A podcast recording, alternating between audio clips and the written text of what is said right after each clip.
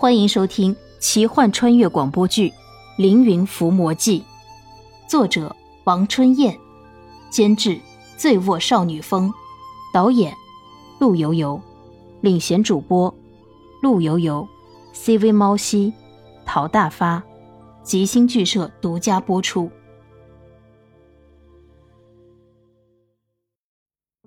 闷，压抑，空气都是浑浊的。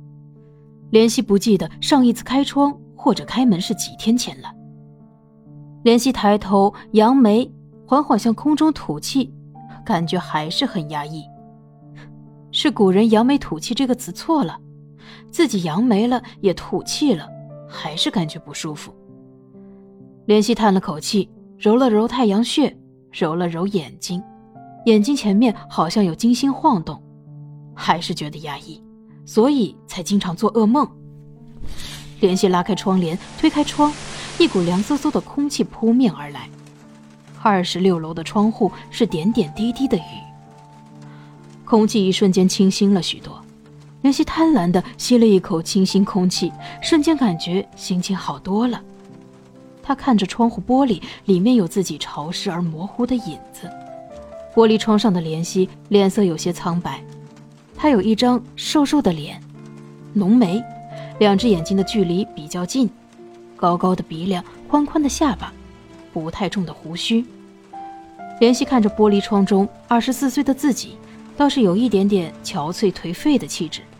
哼，网络写手可真是太难了，写了这么多年，还是一个素人，只有很少的粉丝支持自己。怜惜从高中时开始写网络小说。七年了，还是默默无闻。因为没有其他收入，怜惜的生活质量很差。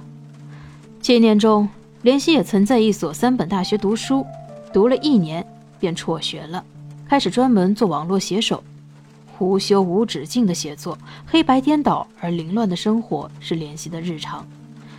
他的眼神有些空洞和麻木，他盯着天花板，因为没有灵感，整整三天都没有写出任何东西了。因为长时间的电脑辐射和不见阳光的原因，莲希的皮肤很差，脸色苍白，有几粒青春痘，脸上没有光泽，像是他的人生一样。莲希很少出门，尽量少的社交活动，也很少和同龄人聊天喝酒，很少买衣服，甚至很少理发。莲希头发长了就扎一个丸子头。简陋的屋子里甚至没有任何家具，除了电脑。家里没有任何电器，哪怕只是一只小小的冰箱。每月一拿到微薄的稿费，第一件事就是买两箱方便面，再买两箱即将过期的牛奶，几斤最便宜的水果。这些就是联系一个月的口粮。联系购买的其他食物都是保质期比较长的，偶尔用来改善生活用，比如说吃一吃罐头。所以联系的手边还有一把瑞士军刀，用来开罐头。因为没有几个人联系，主要是因为没有太多的钱买新款手机，联系的手机是老式的那种超级长待机的手机，而手机的电话本里只有父母亲戚和他的经纪人几个人而已。联系的姐夫是一位书法家，卖字卖画，收入相当可观。看怜惜惨惨兮兮的现状，特别疼爱自己的姐姐，不忍心。于是自己现在住的房子就是姐姐的。姐姐呀，曾一度要求怜惜跟着姐夫学书法，好改变现状。怜惜无奈，倒也是生出了一些改变生活的想法，勉强答应了。于是他便跟着姐夫日夜学习书法。恍然而大悟，豁然而开朗，原来这书法里面也有办法，就是所谓的笔法，有着千古不传之秘。姐夫将这脚转笔法交给怜惜，怜惜为了出名，投稿参加了全国书法大赛，想一举成名天下。他倒是想着自己写书法出了名以后，有了钱再努力写小说，这或许也是一种人生经历吧。又或者这是曲线救国的一套，也许就会有人喜欢自己小说了呢。夜，一个人，一盏灯。窗外雨纷纷，有雷声轰鸣。连西伏在案头，正在创作参加全国书法大赛的作品。这是一篇用古简风格创作的作品。古简风格就是发掘出来战国时期竹简上的文字，书写的内容是战国时期词赋作家宋玉的《神女赋》。连西并不怎么喜欢这位词赋作家宋玉，因为在他的脑海里，战国的宋玉是一个同性恋。已经过了午夜。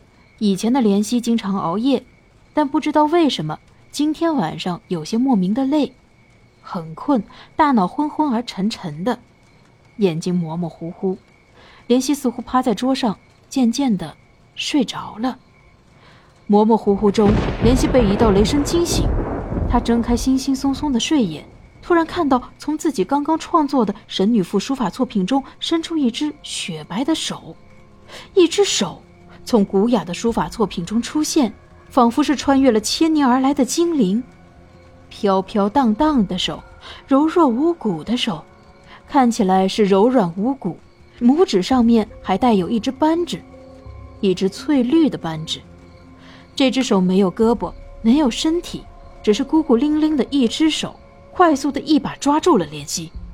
这只手拉住怜惜，怜惜赶紧挣扎。看起来这柔弱无骨的手竟然孔武而有力，怜惜竟然无法挣脱。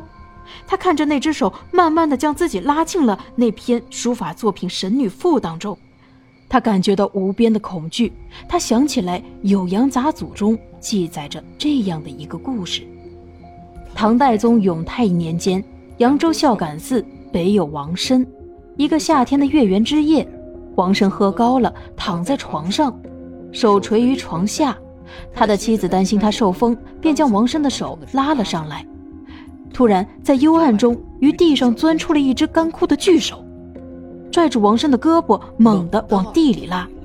王生在迷迷糊糊中掉下了床，在那只巨手的拉拽之下，身体竟陷入了地里。琪琪与奴婢大恐，合力拽住王生的大腿，不让他沉下去。可却敌不过那只巨手之力，最后连王生的衣带也消失在了地缝之中。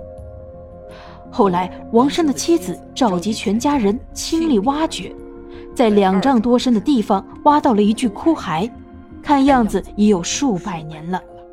在唐朝的这个晚上，王生就这样诡异的从人间蒸发了。怜惜看着那只雪白的手，自己难道也要从此消失？相似的桥段，希望是不一样的结果。怜惜紧张地握紧了另一只拳头，指缝的骨节被捏响，发出连续的响声。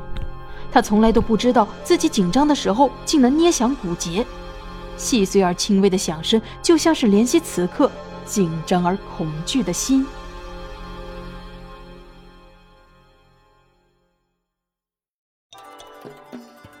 本集播讲完毕，感谢您的收听。